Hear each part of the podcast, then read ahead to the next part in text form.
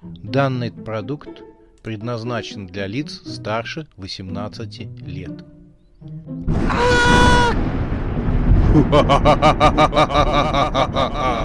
Пощекочи, нервишки. Напугай меня до смерти, пожалуйста. Глава девятая. Охота за страхом.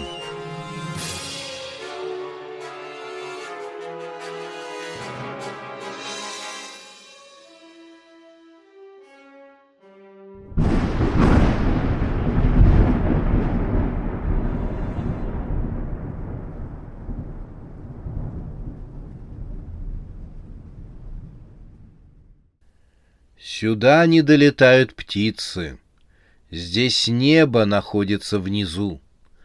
Острые пики гор пронзают облака, и кажется, что сами каменные скалы плывут по бескрайнему океану облаков, словно гигантские фрегаты. Откосы гор срывались вниз и терялись в облаках. Тим обратил свое лицо, более походившее на череп из склепа, в сторону солнца и рассмеялся. «Почти пришли», — сказал он и подошел к самому краю горной кручи.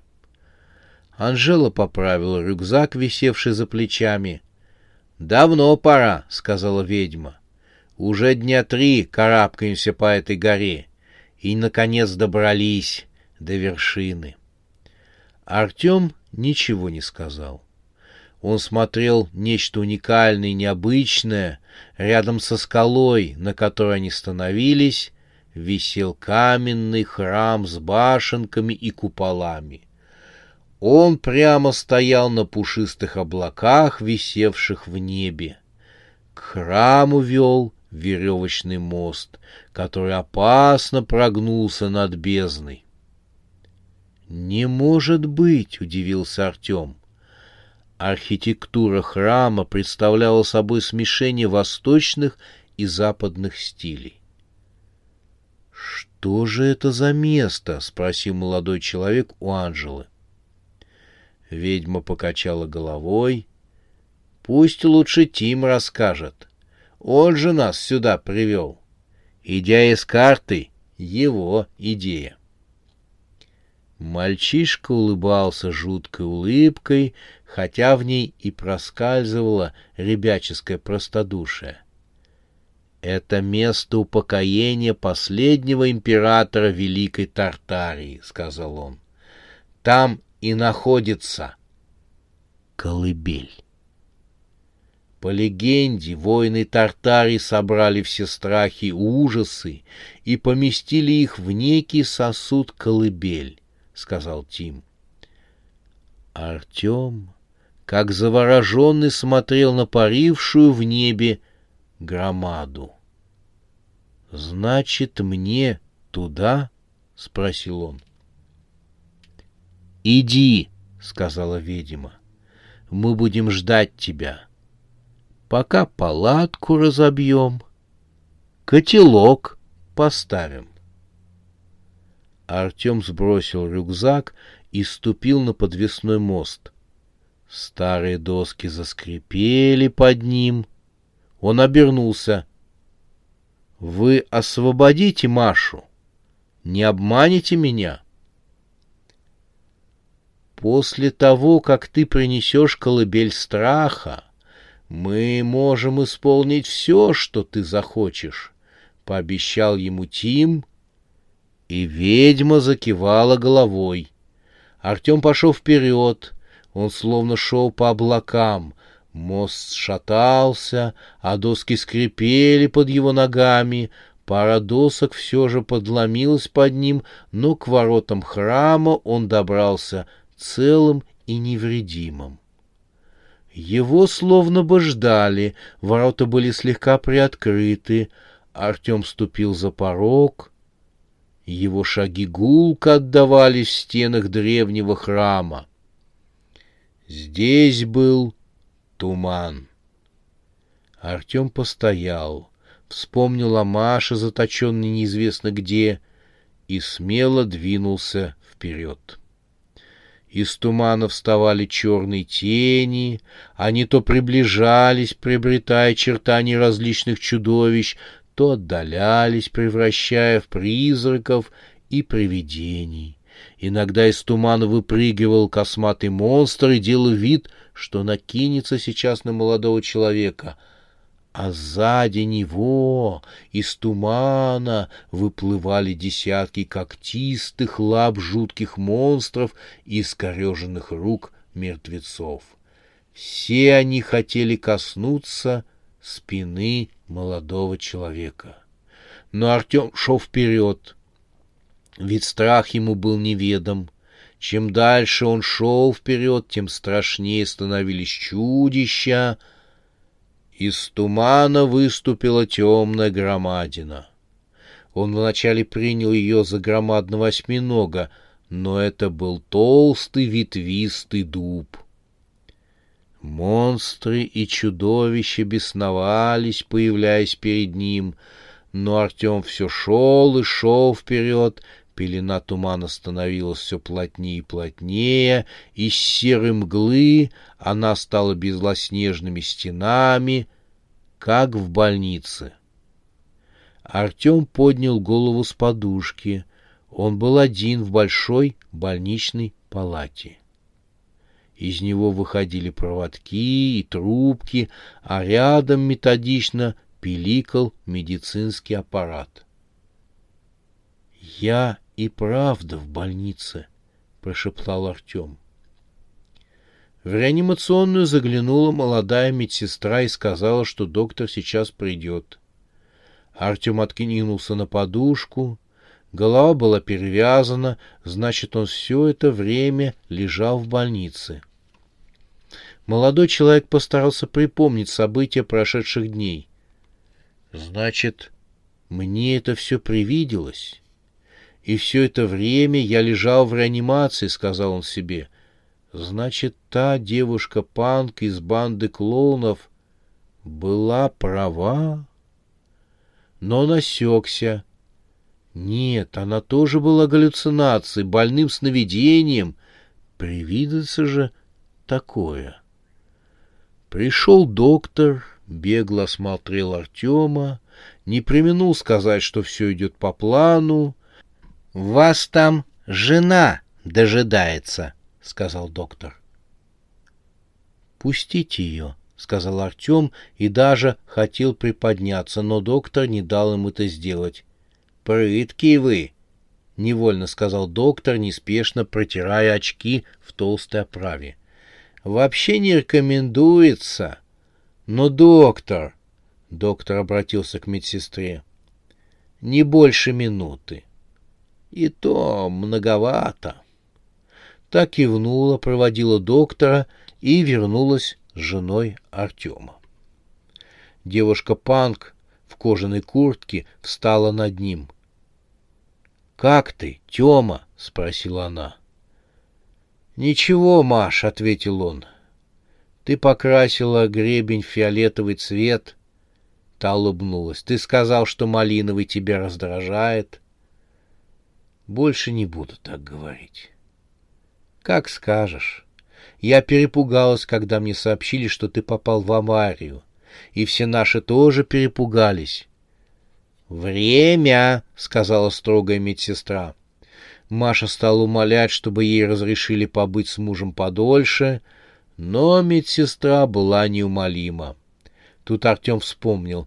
«Маша!» — окликнул он жену на пороге. Там на дороге был мальчишка. Он прямо бросился мне под колеса. Словно специально. Что с ним? Медсестра уже вывела его жену в коридор, но Артему показалось, что она сказала «Живой! С ним все нормально». Артем вновь откинулся на подушку. Все было хорошо, но в животе ощущался дискомфорт. Он сообщил об этом пришедшей медсестре. «Я сейчас вам дам таблеточку от вздутия», — сказала медсестра и стала копаться в ящике с медикаментами. А живот у Артема вдруг стал набухать и расти, Когда он стал с футбольный мяч, живот прорвался, и наружу показалась голова инопланетного существа, похожего на змею, но с громадным попугайским клювом, в котором виднелись зубы.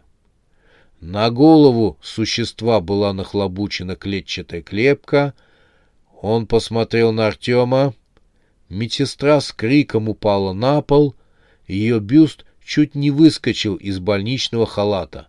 — Уай, Геннадсвалли, скажи, будь ласков, что за планета? — спросило существо с сильным грузинским акцентом. — Это Земля, третья планета от Солнца. — Ай! — недовольно прокричал паразит. — Значит, ошибся. На Марс нужно с этими паразитическими перемещениями из одного тела в другое. Никогда не знаешь, где вынырнешь. Ой, ты еще спокойно ко мне относишься. А то некоторые... Ой! Он закатил глаза. Да, некоторые такой шум поднимают. Вай, мне просто ужас. Ладно, дорогой, извини, засиделся я у тебя. Он выбрался из тела Артема на бетонный пол больницы и зашлепал босыми лапами. «Живот там сам защищущий, да», — сказал он, обходя стороной медсестру. Он остановился и загляделся на грудь девушки. «Вами, если бы я не так торопился», — пробормотало существо. Уходя, он обратился к лежавшему Артему. А у вас ничего, планетка, заскочу как-нибудь. До свидания, помахал ему вслед Артем. Он шел опять в тумане, который постепенно рассеивался. Артем опять был в горах. Артем подошел ближе, здесь туман рассеялся, и молодой человек увидел хрустальный ларец, который висел на девяти цепях. Цепи, в свою очередь, были обвиты вокруг толстенных ветвей дуба. Ларец сверкал чистотой, он слегка покачивался, словно настоящая колыбель. Вот она, колыбель страха и ужаса, вместилище всего того, что может испугать любого человека, — подумал Артем. Туман рассеялся, — и Артем оказался в середине каменного двора храма. Чудовища больше не показывались, здесь был лишь сам Артем да дуб, на котором висела колыбель. Артем уже хотел подойти совсем близко к стволу дуба, как услышал шаги. Это были шаги нескольких людей. Во двор вели еще три входа. Ворот на них не было, и через мгновение Артем увидел в каждом из них силуэты людей. Люди вышли во двор, и молодой человек увидел представших перед ним трех женщин. Одна была в подвенечном платье, лицо закрывала фата. Другая оставалась в тени, и ее лица не было видно. А в третьей Артем узнал Машу. Она была бледна и одета в комбинезон космонавта. Невеста подняла фату, и Артем снова увидел лицо Елены с ощерившимися пастями змей. — Выбери меня! Идем со мной! — позвала невеста. — Все тайны разума и науки будут твоими. Женщина из тени сделала шаг вперед, и Артем увидел перед собой ужасную Сюзанну. Хоть он никогда ее не видел, но был уверен в том, что это именно она. Черные глаза с эбонитовыми зрачками, рот от уха до уха с острыми зубами. «Выбери меня!» — протянула руку Сюзанна — все потаенные тайны человеческой души раскроются тебе. Тебе будет дана власть над душами людей. Маша с мольбой посмотрела на Артема. Тёма, мне нечего тебе предложить, кроме моего сердца. Тут откуда-то вылезла девушка-панк. «Слышь, а может, меня выберешь? С ними же скукота!» — весело проговорила она и помахала Артему рукой. Потом она осеклась, потому что все три женщины направили на нее свои взгляды. Девушка-панк извинилась. «А чё, нельзя было, что ли?» «Не, ну я вижу, все делают предложения. Ну, и я сделала. Что, я хуже, что ли, других?» — говорила девушка, от, отходя под тень каменной стены, окружавшей двор. «Я не думала, что нельзя. Ну, извините». Она исчезла в тени. Призраки женщин стали подходить ближе. «Знание!» — шептала невеста. «Души людей!» — смеялась Сюзанна. Маша, словно не зная, что и сказать, вдруг расстегнула молнию космического комбинезона у себя на груди. Она вонзила в себя ладонь и вытащила на свет свое кровоточащее сердце. «Это для тебя», — прошептала она и закачалась. Артем бросился к ней, подхватил и не дал девушке упасть на каменную брусчатку — «Я всегда буду с тобой», — произнес он, накрывая своей рукой ее вырванное сердце. Он накрыл осторожно, так, как накрывают еле тлеющее пламя во время дождя, или бабочку, чтобы не повредить ее хрупкие крылышки. Девушка, закрыв глаза, улыбнулась, и он поцеловал ее в полураскрытые губы и в тот же миг со страшным грохотом хрустальный ларец сорвался с цепей прямо на землю. Невеста бросила в него букетом цветов, а Сюзанна со своей улыбкой покачала головой. «Зря ты так!» — успела сказать она, и прежде чем исчезнуть с остальными женщинами-призраками, успела добавить. «Но мы еще поговорим, Тёма». Я же сейчас прилечу сюда. Артем остался один. Он посмотрел на свои руки, в которых мгновение назад держал Машу. Колыбель была легкой. Он нес ее по качавшемуся в небесах подвесному мосту. Тима и Анжела ждали его. Молодая женщина с мальчиком, который больше походил на выходца с того света, стояли у края подвесного моста. Пока Артема не было, прошел небольшой снегопад, и на костяном лице черепа Тима сверкали упавшие снежинки, из-за чего казалось, что его облезлый череп сделан из металла. За десять шагов до конца моста Артем остановился. Он прижимал к куртке скользкий корпус э, колыбели ужаса. Возникла пауза. «Что не так?» — не выдержала ведьма. У нее сдали нервы. Артем заметил, как Тим хлопнул ее по руке. Дескать, что ты делаешь? Ведьма смягчила голос. «Тема, холодно стоять. Иди к нам. Мы сейчас поставим палатку и разожжем костерок. Артем остался стоять. — А почему вы раньше этого не сделали? Пока меня не было. Тим не выдержал. «Неси эту проклятую колыбель ко мне!» — заорал он, хотя несколько секунд назад пытался сам успокоить Анжелу. «Неси ее сюда!» Артем не двинулся. Молодой человек знал, что пока он на подвесном мосту, который натянут над бездной, он в безопасности. Ведьма расслабилась и сделала несколько шагов по подвесному мосту. — Тёма, в чем дело?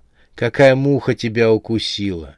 Мы вместе путешествуем уже пять дней, сроднились, стали семьей, можно и так сказать, — говорила ведьма. Артем ответил ей. — Вы решили меня обмануть. — С чего ты решил? — изумилась ведьма и тут же, понимающе кивнула своей головкой. — Я поняла, Тёма. Тебя колдовали. Это чары ужасной Сюзанны. Тёма, поверь, мы поможем тебе выручить Машу. Можешь нам верить. Вся твоя уверенность в том, что мы хотим тебя надуть, это просто колдовство. Ведьма примирительно улыбнулась. А теперь отдай нам колыбельку. Артем покачал головой. Дело здесь не в колдовстве. А в чем же тогда? Знаешь, э, когда человек, дело в нем, сказал Артем и указал на Тима. Я узнал его. Я уж удивлялся, почему он всегда старается укрыть от меня свое лицо. А сидеть на стоянке предпочитает в тени. Теперь я узнал тебя. На лице Анжелы возникло удивленное выражение. Артем крепче прижал к себе колыбель ужаса и продолжил. «Это ты!» — бросился под колеса моей автомашины. «Это из-за тебя я попал в аварию. Это из-за тебя я лишился способности воспринимать страх». Артем перевел дух и добавил. «Ты все спланировал заранее». Анжела развернулась к Тиму. Одной рукой она держалась за веревочный перила подвесного моста. «Тим, это правда?» — спросила она. «Я-то думаю, как все ладно складывается. То есть ты изначально все спланировал?» Мальчишка застыл на месте, словно мумия в музее. Его круглые глаза были неподвижны. «И что с того?» — ответил живой труп мальчишки. «Тебя разве это удивляет?» «Хм... Не особо удивлена. Просто если все с тобой было спланировано заранее, то скажи, пожалуйста, какова моя роль в последнем акте твоей пьесы?» Тот не ответил. Задул ветерок, он разносил сверкающие снежинки. За мертвеца ответил Артем. Я уверен, что когда вы расправитесь со мной, то он расправится с тобой, после чего переместится обратно в свой мир вместе с колыбелью ужаса. И этого он сделать не сможет. У него магических сил не хватит, — уверенно ответил Анжела. Перенести его в другое измерение могу только я, а после этого он точно от меня избавился бы.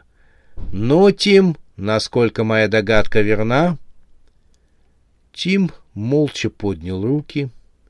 Между его ладонями воздух сжался и принял облик десятка остроточенных ножей. Ведьма не успела ничего сделать, как ножи просвистели между ее ног, разрубив доски, на которых девушка стояла. «Ах!» — воскликнула ведьма и упала вниз. Пролетев десяток метров, она схватилась за уступ скалы и вцепилась в него изо всех сил. Можно подумать, она меня отпустила бы одного обратно в мое измерение, пробурчал Тим. Надула бы в самый последний момент, а колыбель забрала бы себе. Поэтому я и умолчал о том, что у меня осталось сил лишь на одно перемещение. Тим щелкнул челюстями. «У тебя есть только один выход», — сказал Тим Артему. «Дай мне колыбель!» Или последуешь вниз за Анжелой. Артем хотел высказать все, что думает о живом мертвеце, но все вокруг потемнело. Тим и Артем стали озираться по сторонам. «Проклятие!» — вскричал Тим. Он неожиданно оказался перед Артемом и выдернул колыбель ужаса из его рук. Воздух загудел от множества крыльев. Тим побежал по мосту прочь от Артема. На своем пути он стал творить огненный портал для перехода. Огненные фигуры стали проявляться в морозном воздухе. Вереница летучих мышей пронеслась над подвесным мостом, сбивая с ног Тима. Тот закричал, силясь не споткнуться и не упасть. За летучими мышами проплыла стая черных ворон — Тим волчком закрутился, отбиваясь от настырных птиц. Он чуть не выронил из рук колыбель ужаса. Из мглы вынурнула черная колесница, запряженная гигантскими совами. Их глаза светились, как прожектора. Густое оперение искрилось. На колеснице с улыбкой душей стояла ужасная Сюзанна. Она была в мантии из вороньих перьев, на голове была корона из черных кристаллов. От полета корона покосилась, что придавало Сюзанне лихой вид. Увидев явившуюся повелительницу ужаса, Тим закричал и прыгнул в раскрывающийся портал. Но то ли он рано решил воспользоваться им, то ли у него действительно не хватило магической силы, но Тим сильно ударился об огненные врата и разлетелся на кусочки. Осколки костей, череп, обрывки одежды — все полетело в бездну. Лишь ларец ужаса застрял в досках подвесного моста. Рядом с ним исчезли врата в другой мир. Мир, откуда пришел маг, завладевший телом мальчика. Сюзанна бросила поводье. «Немного опоздала», — обрадованно пояснила она Артему. Тот все еще стоял на мосту. Сюзанна поправила корону на голове, понты прежде всего, и слезла с колесницы. Не могла сразу приехать, нужно было принарядиться. Это ведь такое событие, — тараторила она.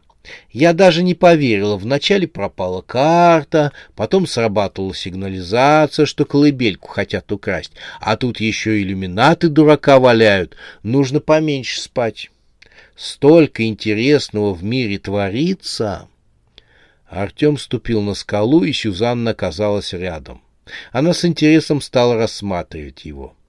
«Знаешь что, как говорит предсказание, я как бы должна выйти за тебя замуж, повелительница ужаса должна это сделать. Но у меня есть уже жена, и она сейчас не в лучшем положении. «Знаю, знаю», — ответила Сюзанна, ковыряя в носу. «Ты прям-таки навел шороху у господ иллюминатов. А с другой стороны, я тебе благодарна. Ведь именно благодаря твоему появлению я проснулась и увидела, что естественный страх стал подменяться искусственным. Его стали массово использовать как оружие Ники и Лилипуты — мне это не нравится. Я прошу прощения за то, что украл колыбель ужаса. А ничего, ведь по идее я как жена должна была следить за тобой, чтобы ты там не начудил чего, но, видимо, уже не судьба. Она помолчала. Ее рот страшно оскалился. Другой бы на месте Артем уже умер от ужаса. «Любишь ее?» — спросила Сюзанна. «Да», — без колебаний ответил Артем. «И из-за этого я и решился стать пособником в краже хрустального ларца. Колыбель ужаса. Ладно, не обижаюсь. Но я не отдал им его. Об этом я тоже в курсе, сама видела. И за это я тебя отблагодарю, — сказала повелительница ужаса. Но ты все же виноват, сам понимаешь, не могу я тебя так просто отпустить. Поэтому, чтобы поддержать равновесие в природе, я тебя должна наградить и еще и наказать. Из-под своего плаща Сюзанна достала пакетик с порошком, которым обсыпала Артема с ног до головы. Тот стал чихать, выдувая из носа залетевший порошок. — О, только не на меня, — небрежно заметила Сюзанна. — Накидка новая. Таких сейчас не делают. Она стала читать заклинание, Артем почувствовал, что увеличивается в размерах. Его конечности стали утолщаться, Кожа становилась крепкой и твердой, на спине возникли, стали расти кожистые крылья. Голова стала разделяться на трое. Артем попытался что-то сказать, но из его глотки вырвалось рычание. К кадыку подкатил огненный ком. Артем кашлянул, и на скалу выпал огненный поток. Снег зашипел, плавясь. Причем пламя шло из трех глоток сразу. Да, у Артема было три глотки одновременно, впрочем, и головы тоже было три. От удивления он мотнул всеми тремя головами и расправил стометровые крылья. Да и он сам был метров тридцать в высоту. Сюзанна с неизменной улыбкой смотрела на трехголового дракона, который потрясал своими головами и изрыгал пламя. «Смотри, не запутайся в шеях!» — крикнула повелительница ужаса. Громадные совы с напыщенным видом стояли за ее спиной и взирали на дракона с некоторым презрением. Когда Артем несколько подразобрался в своей природе, Сюзанна сказала ему, «Лети за океан, там держат твою Марию. Они надеются с нее помощью заполучить в свои руки и тебя. Вот для них будет сюрприз. Иди и не забывай, что в твоих бедах виноваты не простые люди, а сошедшие с ума сильные мира сего. Поэтому будь мудр лишая других жизни. «Лети!» Дракон извергнул пламя из трех голов и ринулся в небо. Его крылья вызвали шквал ветра. Сюзанна погладила ближайшую сову по голове. «Вот что значит одним махом убить двух зайцев», — сказала на сове. «Теперь выдрузим колыбельку ужаса обратно на место». И тут Сюзанна заметила Анжелу. Ведьма, держа в руках хрустальный ларец, на цыпочках тихонько уходила по мосту. «Эй!» — окликнула ее Сюзанна. Ведьма вздрогнула, но сделала вид, что не слышит, и продолжила движение. «Я к тебе обращаюсь! Слышь ты! Кикимора!» — закричала Сюзанна. Анжела сильно обиделась. «Кто из нас Кипкимора? Тут нужно еще разобраться», — откликнулась ведьма. «Ты себя в зеркало последний раз когда видела?» «Чего?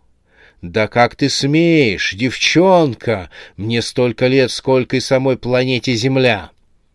Анжела остановилась и закричала. «Вот и поосторожней, бабуся, а то вставная челюсть выпадет!» «Хабалка! Старая Мегера!» Сюзанна обалдела от такой наглости, что даже не нашла, что и ответить. Совы, не мигая, смотрели то на нее, то на ведьму, застывшую на подвесном мосту. «Вот коза!» — пожаловалась Сюзанна совам, и те одобрительно заухали.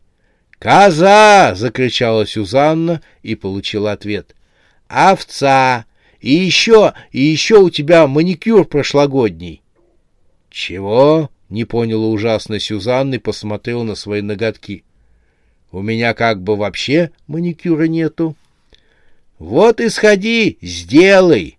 — Да ты знаешь, девчонка, с кем ты разговариваешь.